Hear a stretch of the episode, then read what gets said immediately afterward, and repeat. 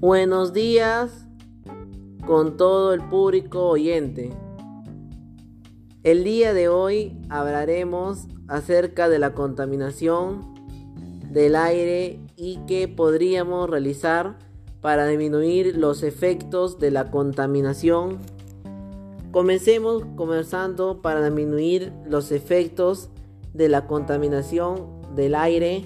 Podemos utilizar productos ecológicos en casa para almacenar y guardar las frutas y verduras. Podemos utilizar las bolsas de red es reutilizable y sería una buena alternativa a las bolsas de plásticas.